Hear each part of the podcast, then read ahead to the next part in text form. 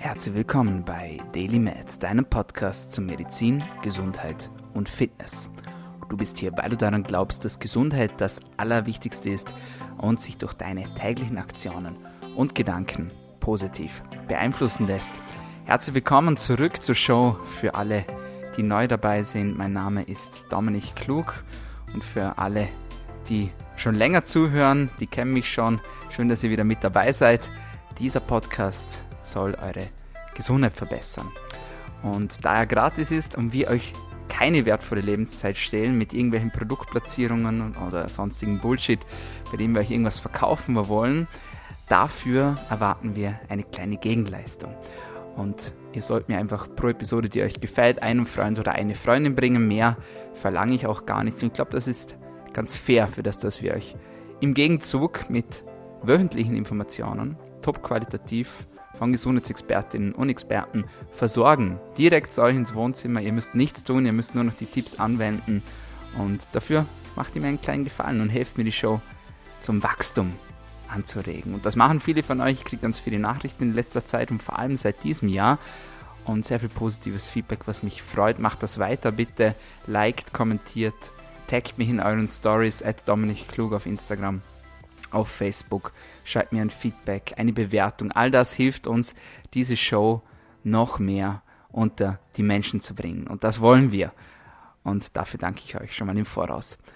Heute wieder ein spannendes Thema, dieses Mal ohne Gast. Und ihr habt abgestimmt auf Instagram, ihr wollt ein Update zur Ketose beziehungsweise zu meinem Keto-Projekt. Ich habe euch ja informiert, dass ich mit Anfang dieses Jahres, beziehungsweise kurz danach, mit einer neuen Ernährungsform gestartet habe, nämlich mit der ketogenen Ernährungsform. Es hat mich schon längst interessiert und unter den Fingern gejuckt und ich wollte es schon sehr lange ausprobieren und jetzt war der richtige Zeitpunkt, auch da ich es gemeinsam mit jemandem mache, der das also auch, auch aus gesundheitlichen Gründen anwenden möchte. Rheumatoide Erkrankungen haben sehr, sehr gute Studienlage, was die ketogene Ernährung betrifft. Und das war der Grund, warum sie es ausprobieren wollte. Und da habe ich gesagt, hier, da springe ich gleich rauf auf den Zug und mach mit. Gemeinsam ist es immer einfacher. Ihr wisst das, egal ob man trainieren geht oder ob man gemeinsam eine neue Ernährungsweise versucht. Man kann gemeinsam einkaufen gehen, man kann gemeinsam kochen. Und das macht einfach vieles, vieles einfacher, meiner Meinung nach. Und das war der Hintergrund. Übrigens nicht nur Patienten und Patientinnen mit rheumatoiden Erkrankungen profitieren von der ketogenen Ernährung, sondern auch Patienten mit speziellen Epilepsieformen. Es gibt spezielle Epilepsieformen, die man medikamentös nicht gut unter Kontrolle bringen kann. Und da gibt es tatsächlich sehr interessante Studien dazu, wie man die Anfallsfrequenz, also die Anfallshäufigkeit unter dieser Ernährungsform senken kann. Auch spannend, meiner Meinung nach. Das war jetzt nicht der Grund, warum das ich das Ganze gemacht habe. Für mich steht einfach die Leistungsmaximierung im Vordergrund. Das wollen wir als Biohacker. sind immer interessiert daran, ins nächste Level zu gelangen, wie wir noch mehr Energie bekommen, wie wir noch mehr Lebensfreude bekommen, wie wir das Maximum aus uns selbst und aus unserem Körper herauskitzeln können. Und ich habe bereits einmal einen Podcast zur ketogenen Ernährung aufgenommen mit der lieben Sarah Klinger ähm, ihr könnt das gerne nachhören, wenn ihr wollt. Und ja, auch basierend darauf war ich schon ein bisschen ausgestattet mit Wissen. Die Theorie sozusagen, die war auf jeden Fall da. Die Praxis. Die Praxis ist aber immer ganz was anderes. Und deswegen bin ich auch Gesundheitscoach mit Leib und Seele, weil ich der Meinung bin, dass man die Dinge auch selbst ausprobiert haben muss, um sie seinen Klientinnen und Klienten weiterzugeben. Egal, ob das ähm, jetzt den Sport betrifft oder ob das die Ernährung betrifft, ob das das Mindset betrifft. Ich persönlich, ich möchte auch zu jemandem gehen, der mich beratet, der selbst die Dinge ausprobiert hat, die er mir vordichtet, sage ich jetzt mal. Und ja, alles zusammen die perfekte Möglichkeit 2021 mit dieser Ernährungsform reinzustarten und das haben wir getan. Und für alle, die sich das vielleicht auch schon länger überleben, Überleben, ja, Überleben, das passt ja nicht ganz gut. Überlegen meinte ich natürlich, aber auch Überleben, weil es geht ja irgendwie auch ums Überleben. Für die ist das der perfekte Podcast, weil ihr schon mal aus meinen Fehlern lernen könnt und weil ihr schon mal meine Erfahrungen mitnehmen könnt. Dann für euch selbst, falls ihr das Ganze ausprobieren wollt. Gleich vorneweg gesagt, es eignet sich nicht für jeden die ketogene Ernährungsform, meiner Meinung nach. Also wenn ihr wirklich stark zuckersüchtig seid, ich bringe es jetzt gleich mal auf den Punkt, dann ist das wirklich eine Hardcore-Ernährung. Und dann tut man sich vielleicht leichter am Anfang mal auf Low Carb zu gehen für eine gewisse Zeit lang, vielleicht für ein, zwei Wochen und dann erst wirklich Hardcore Ketogen reinzufahren, weil ansonsten kann die Erfahrung sehr, sehr, sehr intensiv sein ähm, wie wir es jetzt auch erfahren haben in den letzten Tagen und Wochen. Also das gleich mal vorneweg, wenn ihr ähm, ketogene Ernährung machen wollt, klärt das vorher ab mit einem Arzt oder Ärztin, beziehungsweise mit einem Gesundheitsexperten oder einer Gesundheitsexpertin, die sich darin auch gut auskennt. Ketogene Ernährung, für alle, die es nicht kennen, ist kurz runtergebrochen eine spezielle Ernährungsform, bei der ihr euch hauptsächlich von Fetten ernährt, zu einem großen Anteil von Protein und nur zu einem minimalen Anteil von Kohlenhydraten. Je nach Literatur und je nach Quelle variiert diese Kohlenhydratquelle. Und wir haben uns für die Hardcore-Variante entschieden und die Hardcore-Variante sagt nicht mehr als 30 Gramm Kohlenhydrate pro Tag. Jetzt könnt ihr anfangen, mal eure ähm, Verpackungen umzudrehen von den Lebensmitteln und dann werdet ihr drauf kommen, das ist gar nicht mal so einfach. Also um unter 30 Gramm Kohlenhydraten pro Tag zu bleiben, geht zum Beispiel kein Apfelkonsum oder ähm, Gemüse, das eine gelbe oder rote Farbe zum Beispiel aufweist, Paprikas zum Beispiel, Tomaten zum Beispiel oder Kürbisse zum Beispiel. Alle diese Dinge schränken natürlich auch die Auswahl der Lebensmittel sehr, sehr stark ein. Also ich habe immer gescherzt und gesagt, ich war noch nie so schnell fertig beim Einkaufen. Ja, Ich bin rein, ich habe mir Nüsse geholt, ich habe mir grünes Gemüse geholt, ich habe mir Fisch geholt, ich habe mir Fleisch geholt. Ja, und Kokosöl. Das war's, ja. Also ähm, man steht zumindest nicht mehr ewig lang vor den Regalen und denkt sich jetzt, ja, welches soll ich denn da jetzt nehmen und, und überhaupt. Also für die Zeitersparnis kann ich auf jeden Fall schon mal sagen, tipptopp. Ja. Also gleichzeitig ist es aber auch eine der größten Herausforderungen der ketogenen Ernährungsform, weil es natürlich mit der Zeit ziemlich eintönig werden kann. Und da steigen wir jetzt auch direkt rein. Wie gesagt, wir haben uns für einen Hardcore-Ansatz entschieden. Wir haben uns dafür entschieden, komplett auf Null zu gehen, was den Zuckerkonsum betrifft und auf ein Minimum zu gehen, was den Kohlenhydratkonsum betrifft. Das heißt, im Klartext keine Süßigkeiten, keine Schokolade, auch keine speziellen Proteinshakes, sage ich jetzt mal, bei denen auch sehr oft Kohlenhydrate drin sind. Achtet da mal darauf, ja. Das zeichnet auch einen guten Shake aus, dass er einen niedrigen, Kohlenhydrat auf, einen niedrigen Kohlenhydratanteil aufweist. Keine Nudeln, kein Reis, keine Kartoffeln, alle diese Dinge natürlich fallen weg. Kein Brot. Für mich als Brotliebhaber, ja, der absolute Horror, kann man schon so sagen. Also ich habe schon früher immer auf Weißbrot verzichtet, beziehungsweise habe das sehr gut versucht zumindest. Es klappt natürlich auch nicht immer, aber wenn man dann gar kein Brot mehr essen darf, dann wird es natürlich schwierig. Klar, es gibt verschiedene Gebäcke, die ketogen gemacht werden. Es gibt zum Beispiel auch ketogenes Brot oder ketogene Kekse. Wenn man die Zeit nicht hat, um solche Sachen zu backen, so wie ich jetzt zum Beispiel, ja, da muss man sich entweder bekochen lassen oder bebacken lassen sozusagen. Und ansonsten fällt auch diese Variation weg. Also ihr seht schon, das Ganze wird dann irgendwann recht eintönig, wenn man sich jeden Tag nur noch von Fisch und Fleisch und Nüssen ernährt. Und das war auch der größte Struggle in den letzten vier Wochen, in denen ich das Ganze und in denen wir das Ganze jetzt durchgezogen haben. Fangen wir mal echt von vorne an. Der Anfang war eigentlich gar nicht so schwer für mich. Liegt auch daran, dass ich schon einfach, ja, früher versucht habe, meinen Zuckerkonsum auf ein Minimum zu halten, meinen Kohlenhydratkonsum einzuschränken, beziehungsweise wenn Kohlenhydrate, dann komplexe Kohlenhydrate, sprich statt Reis zum Beispiel Naturreis oder statt Kartoffeln zum Beispiel Süßkartoffeln oder statt Nudeln zum Beispiel Vollkornnudeln. Alle diese Dinge habe ich bereits hinter mir. Ich habe davor eine Paleo-Ernährung gemacht und diese Paleo-Ernährung ja, die hat mich schon so ein, zwei Jahre lang ungefähr begleitet, mit der bin ich sehr gut gefahren, habe aber immer wieder mal die Kohlenhydratspeicher dazwischendurch aufgefüllt. Also waren auch immer wieder mal Cheat Days dabei. Außer natürlich bei meinen Fitnessprogrammen, die, die mir schon länger folgen, auf Instagram und auch hier im Podcast wissen, 75 Hard, Phase 1, für die sind das alle keine Fremdwörter, spezielle Fitnessprogramme, bei denen man eine gewisse Zeit lang eine gewisse Anzahl an Workouts macht, sich für eine gewisse Diät entscheidet entsprechende Mengen an Wasser trinkt und so weiter und so fort. Ihr könnt das alles nachhören. Ich glaube, die Episode heißt Das härteste Programm der Welt. da führe ich das 75 Hard Programm und meine Erfahrungen damit ganz genau aus. Damit möchte ich euch jetzt aber nicht zu lange voll labern, sondern wir bleiben bei der ketogenen Ernährung. Also ich war schon so ein bisschen auf Hybridmodus. Was verstehe ich unter Hybridmodus? Unter Hybridmodus verstehe ich die Fähigkeit meines Körpers, sowohl Zucker zu verstoffwechseln, Kohlenhydrate zu verstoffwechseln, als auch Fette zu verstoffwechseln. Also wie ein Hybridauto, das sozusagen mit Strom fahren kann, aber auch ganz normal mit Benzin bzw. mit Diesel fährt. Das ist übrigens auch das Ziel, dass man langfristig, egal was ihr macht, egal ob ihr Leistungssportler seid oder ob ihr Topmanager seid oder ob ihr eine alleinerziehende Mama seid, Hybridaktion des Körpers ist anzustreben.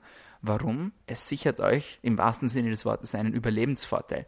Wenn euer Körper es kann ja, und auch schafft, längerfristig zum Beispiel nur mit Fetten klarzukommen oder nur mit Kohlenhydraten klarzukommen, dann tut ihr euch einfach leichter.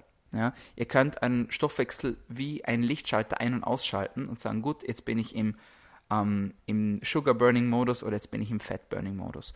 Also das sind Dinge, die kommen euch, eurem Körper, eurem Wohlbefinden einfach extrem zugute. Und in dieser Situation war ich schon, dass natürlich ein großer Vorteil ist. Für alle anderen, die das noch nicht können, die werden sich wahrscheinlich auch schwerer tun mit der ketogenen Ernährungsform meiner Meinung nach. Warum? Weil ich es bereits gewohnt war, längere Phasen ohne Zucker durchzuhalten, beziehungsweise auch mit wenig Kohlenhydraten auszukommen. Jetzt nicht so extrem, dass ich sage, gut, unter 30 Gramm Kohlenhydrate pro Tag, aber doch schon Mengen, ja, bei denen manche Menschen sagen würden, nee, mache ich nicht, ja. Und da können wir auch schon den ersten Mythos aufräumen. Der erste Mythos, ja, ohne Zucker kann man ja nicht leben.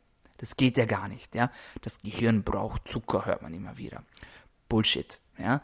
Das Gehirn kann neben Glucose noch eine zweite Quelle verwenden, um Energie zu verbrennen. Und diese Quelle sind die sogenannten Ketonkörper. Die Ketonkörper werden von unserer Leber produziert und wir bekommen diesen Zustand der Ketose so, indem wir einen längeren Zeitraum es schaffen, ja, ohne Kohlenhydrate zu leben. Das heißt, irgendwann sind die Kohlenhydratspeicher erschöpft und dann muss sich der Körper was anderes einfallen lassen. Und was macht er dann? Er generiert aus Fetten diese Ketonkörper. Und das ist natürlich genial. Und warum können wir das denn eigentlich? Der Grund liegt wie so oft in der Steinzeit. In der Steinzeit mussten wir manchmal über längere Zeitphasen ohne Nahrung überleben. Ja, das heißt, wir haben Nahrungsvorräte angehäuft damals in der Steinzeit.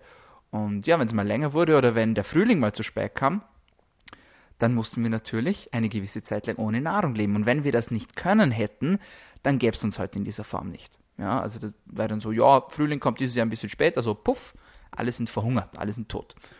Das wäre natürlich suboptimal gewesen für unser Überleben. Und deswegen haben wir, beziehungsweise unser Körper, dieses geniale System ausgeklügelt, bei dem wir auch mit Ketonkörpern ja lange überleben können. Und genau darum geht es in der ketogenen Ernährung. Also für mich, der Anfang war, um wieder zurückzukommen zu dem, was ich eigentlich sagen wollte, für mich war der Anfang nicht besonders schwer, muss ich ganz ehrlich sagen. So die ersten vier, fünf Tage waren so on the go. Es war nicht besonders schlimm. Ich war es gewohnt von meinem Programm. Allerdings war ich es auch gewohnt, am Wochenende Cheat Days zu haben. Am Wochenende habe ich immer gegessen, was ich wollte. Zumindest einen Tag davon. Ja, also da gab es Pizza, da gab es Nudeln, ähm, da gab es Burger, da gab es mal Süßigkeiten, Schokolade etc. Also, obwohl ich ein Fitnessfanatiker bin und auch Gesundheit lebe, gönne ich mir hin und wieder mal etwas. Das ist auch wichtig. Nichtsdestotrotz ist mir das in dieser Situation zugute gekommen. Hingegen die Dame, mit der ich das ganze Programm gemacht habe oder bislang mache, die hat sich da schon ein bisschen schwerer getan natürlich, weil sie natürlich gewohnt war, viel Süßigkeiten zu essen zum Beispiel. Und dann wird es natürlich schwieriger. Nichtsdestotrotz, sie hat das genauso wie ich auch bis zu diesem Punkt bravourös durchgezogen. Ja, und dann dann wurde es interessant. Dann wurde es interessant. Denn plötzlich, so nach 10 Tagen, 14 Tagen, kam dann das Loch. so nenne ich das. Und es hat mich wirklich runtergezogen und ich habe alle möglichen Symptome gespürt, die man so haben kann. Es war jetzt kein Keto-Fieber, wie das die meisten auch beschreiben. Also nicht die meisten, sondern viele. Also toleriert ja jeder andere diese, diese Ernährungsform auch für sich anders, muss man ganz ehrlich sagen. Bei mir war es dann so, dass ich Kopfschmerzen hatte, dass ich Schwindel hatte, dass ich einen maximalen, maximalen Abfall meiner Leistungsfähigkeit. Also das hatte ich noch nie. Also als Beispiel, am Morgen zum Beispiel mache ich sehr oft eine Liegestütz-Session und ich mache so 50, 60 Liegestütze am Stück. Das ist so das, was ich so ähm, aus dem Stegreif sozusagen herkriege. Und ich war bei 10. Dann ging nichts mehr. Und es war für mich schon ja, irgendwie beängstigend, auch irgendwie verstörend natürlich, wenn man sich denkt, so von der Körperkomposition hat sich ja nicht wahnsinnig viel geändert, aber es geht ja nicht darum, um die Körperkomposition, wie viele Liegestütze das man schafft. Ja, wenn man die richtigen Muskeln beansprucht, dann wird auch ein Bodybuilder schon nach wenigen Wiederholungen eingehen, wie eine nasse Katze. Und das war das, was ich gespürt habe. Und was noch dazu kam, war, dass es mir auch mental nicht besonders gut ging. Also ich hatte so ein bisschen ja, ich möchte jetzt nicht sagen depressive Episoden, aber so das allgemeine Wohlbefinden war schon ein bisschen geknickt, sage ich jetzt mal. Und diese Phase ging für, naja, ungefähr zehn Tage. Und das waren schon zehn anstrengende Tage, muss man sagen. Ich habe in dieser Zeit übrigens fast keinen Sport gemacht. Ich habe meine Liegestütze versucht, die ich dann aber ziemlich bald wieder aufgegeben habe nachdem ich nicht weit über 10 gekommen bin. Aber ich war zum Beispiel nicht joggen in dieser Zeit. Ich habe meinen Körper geschont, ich habe meinen Organismus geschont, meinen Stoffwechsel geschont, habe mich aktiv regeneriert. Heißt, ich habe viel Mobility gemacht, ich bin viel spazieren gegangen, viel rausgegangen an die frische Luft, um meinen Körper zwar in Bewegung zu halten, aber jetzt nicht unnötig zu fordern. Das ist auch etwas, was in vielen Quellen beschrieben wird, dass man in dieser Zeit vielleicht nicht gerade ähm, Hardcore-Sport betreibt. Man kann es natürlich machen, wenn man sich darüber hinaus sieht. Die Gefahr der Unterzuckerung ist aber natürlich da ja, und darf natürlich nicht unterschätzt werden. Also immer wenn ihr diese Dinge hört, bitte nicht einfach nachmachen, sondern wie gesagt immer in Absprache mit Gesundheitsexpertinnen und Gesundheitsexperten machen. Was habe ich noch gemacht? Ich habe extrem viel Wasser getrunken. Also normalerweise trinke ich dreieinhalb bis vier Liter am Tag. Diesmal waren es mehr in dieser Zeit, einfach weil ich auch das Gefühl hatte, dass ich mehr Wasser brauche. Das ist übrigens auch ein interessanter Fakt beim längeren Fasten. Ich habe euch einen Podcast mal aufgenommen zum Thema Fasten 2.0, Extended Fasting, und da haben wir das auch kurz angesprochen. Dieses Phänomen, dass der Körper, obwohl man fastet, also zum Beispiel einen Waterfast macht, wo man nur Wasser trinkt, mehr Wasser braucht, obwohl man mehr Wasser trinkt.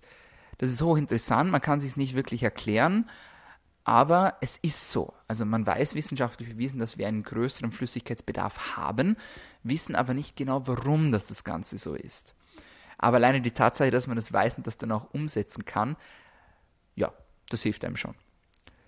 Also ich habe sehr viel Wasser getrunken. Ich habe mehr geschlafen in dieser Zeit. Also ich bin auf acht bis neun Stunden Schlaf gekommen pro Nacht, beziehungsweise habe das versucht. Habe viel Magnesium genommen, um den Kopfschmerzen ein bisschen entgegenzuwirken. Das hat auch sehr gut funktioniert, muss man sagen ich kann mich erinnern, ich habe es dann einen Abend mal vergessen und bin am nächsten Tag wieder mit Kopfschmerzen aufgewacht. Also das ist schon unglaublich, wie schnell das solche kleinen Hacks dann da auch wirken. Und hochinteressant natürlich. Was war noch? Oh ja, ähm, nicht gerade angenehm darüber zu sprechen, aber nicht unter den Tisch zu kehren, Mundgeruch, ja. Das merkt man dann, beziehungsweise die Mitmenschen machen einen darauf aufmerksam. Auch da gibt es natürlich auch Mittel, die ähm, wunderbar dagegen wirken können ähm, um das Ganze zu lösen. Also alles keine Gründe, um das Programm abzubrechen. Nichtsdestotrotz, die Hardcore-Symptome sind mir Gott sei Dank erspart geblieben. Das heißt, ich hatte kein Ketofieber, ich hatte keine Gelenkschmerzen, zumindest das. Aber ich, ich möchte einfach auch die Nebenwirkungen von den ganzen ähm, ja, Ernährungsformen einfach berichten, weil es nach außen natürlich immer super cool aussieht. Wobei jetzt bei der ketogenen Ernährungsform cool jetzt vielleicht das falsche Wort ist. Also wenn ich mir angeschaut habe, was ich mir am Morgen reingestellt habe zum Frühstück, also das geht mal los mit Lachs, Avocado, Speck, Käse, Nüsse, ähm, dann denkt man sich schon so, boah, also irgendwie schon krass. Für mich zumindest, ja, für mich zumindest, wie gesagt, ich bin eigentlich von Natur aus ein Sugarburner. Ich kann Kohlenhydrate extrem gut verbrennen. Also ich kann zum Beispiel auch drei Wochen keinen Sport machen und allen Blödsinn essen, den ich möchte und es ändert sich trotzdem nicht viel an meiner Körperkomposition. Also bisschen auch genetisch sozusagen bevorzugt. Nichtsdestotrotz war es jetzt für mich natürlich einfach ein, eine besondere Situation, dass ich mir da am Morgen äh, plötzlich alle möglichen Fettquellen äh, in den Körper reingestellt habe, wo ich mich ansonsten eigentlich eher proteinreich ernährt habe. Schon kombiniert mit Kohlenhydratquellen, aber nicht wirklich viele Fette. Wenn dann schon die klassischen gesunden Fette, so Avocados und Nüsse, ja. Aber jetzt so, jetzt irgendwie so fettiger Speck am Morgen oder zum Beispiel dieser Bulletproof Coffee, den ja auch die Biohacker immer hoch anpreisen, das ist schon echt krass am Morgen. Für alle, die den Bulletproof Coffee nicht kennen, ihr macht euch im Prinzip eine Mischung aus Kaffee und äh, irgendwelchen Fettquellen. Also bei mir sieht das zum Beispiel so aus, ihr seht das auch in, in meinen Stories, dass ich mir einfach einen Esslöffel Butter zum Beispiel in den Kaffee reingebe, dass ich mir das MCT-Öl reinmache, am Anfang ein bisschen weniger, dann im Verlauf ein bisschen mehr. Vielleicht ein Schuss Mandelmilch, nicht zu viel, ja. Mandelmilch hat wenig Kohlenhydrate, aber ihr solltet auch keinen halben Liter reinschütten in den Kaffee natürlich.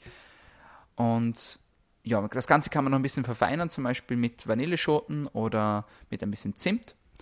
Und was da natürlich auch reingehört, ist Vitamin D. Ja, Vitamin D, fettlösliches Vitamin, haben wir schon oft besprochen. All das kommt dann rein und das wird dann gemixt. Das ist auch etwas, das ich im Laufe meiner Erfahrungen mit Keto gemerkt habe, beziehungsweise gelernt habe, beziehungsweise viele meiner Follower haben mich darauf aufmerksam gemacht, dass man den Kaffee dann mixt. Das hängt damit zusammen, dass man durch das Mixen die Fettzellen aufbricht und diese dann sozusagen mit dem Koffein besser interagieren können, beziehungsweise besser aufgenommen werden können und das kickt dann sozusagen noch besser rein. Habe ich übrigens auch extrem stark gemerkt. Ich bin kein Kaffeetrinker, ich bin eigentlich eher Teetrinker und habe jetzt eigentlich zum ersten Mal in meinem Leben regelmäßig angefangen, Kaffee zu trinken in dieser Zeit. Und das war natürlich am Anfang richtig crazy, ähm, wenn man noch hardcore koffeinsensitiv ist und dann am Morgen der Kaffee so reinhaut, dass man sich gleich denkt, krass, ich kann die ganze Welt erobern. Also das ist schon, war schon echt ein gutes Gefühl. Das flaut dann aber natürlich mit der Zeit auch ab, weil man sich natürlich auch an den Kaffee gewöhnt. Aber das muss ich euch, beziehungsweise denen, die viel Kaffee trinken von euch, nicht erzählen. Was habe ich sonst noch bemerkt? Beziehungsweise eigentlich muss ich sagen, was hat mein Geldbeutel denn so bemerkt? Denn das darf man auch nicht unter den Tisch kehren. Wenn man sich länger ketogen ernährt, dann geht das natürlich auch auf den Geldbeutel. Warum? Natürlich kann man das Ganze auch low budget machen, aber es macht natürlich wenig Sinn, wenn man sich ketogen ernährt und dann langfristig ja, minderwertiges Fleisch sozusagen kauft, beziehungsweise isst oder Fisch. Das macht natürlich auch keinen Sinn. Und ein gutes Biohuhn, beziehungsweise ein qualitativ hochwertiges Lachsfilet, das kostet halt einfach mal. Und wenn man das über mehrere Wochen macht, dann merkt das natürlich auch der Geldbeutel, muss man ganz, ganz ehrlich sagen. Ja, so waren jetzt mal die ersten vier Wochen. Wie gesagt, nach den ja, ungefähr 10, 12 Tagen, in denen es mir nicht so gut ging, dann aufwärts ging, habe ich dann die ersten positiven Effekte gespürt. Das heißt, der Fokus, der Fokus war laserscharf da. Ja, also ähnlich wie bei 75 Hard, wie es dort in dem Programm berichte. Es gibt keine Cravings mehr. Ja, ihr habt kein Mittagstief mehr zum Beispiel. 0,0. Die Energie ist gleichmäßig da über den Tag verteilt. Ähm, die Leistungsfähigkeit ist wieder raufgegangen. Ich war dann ähm, so nach, nach drei Wochen das erste Mal wieder joggen und bin äh, direkt fünf Kilometer gerannt. Ich habe nicht auf die Uhr geschaut, ich schaue nie auf die Uhr beim Joggen. Ich mag eigentlich gar nicht so gerne joggen, wenn ich ehrlich bin. Bin eher so der Kraftsporttyp, beziehungsweise wenn ich Cardio mache, dann gehe ich irgendwo einen Berg hoch aber so stupides Joggen mag ich eigentlich nicht wirklich besonders gern. Ich habe es trotzdem gemacht, mal zum Ausprobieren, wie es denn jetzt aussieht mit der Energie.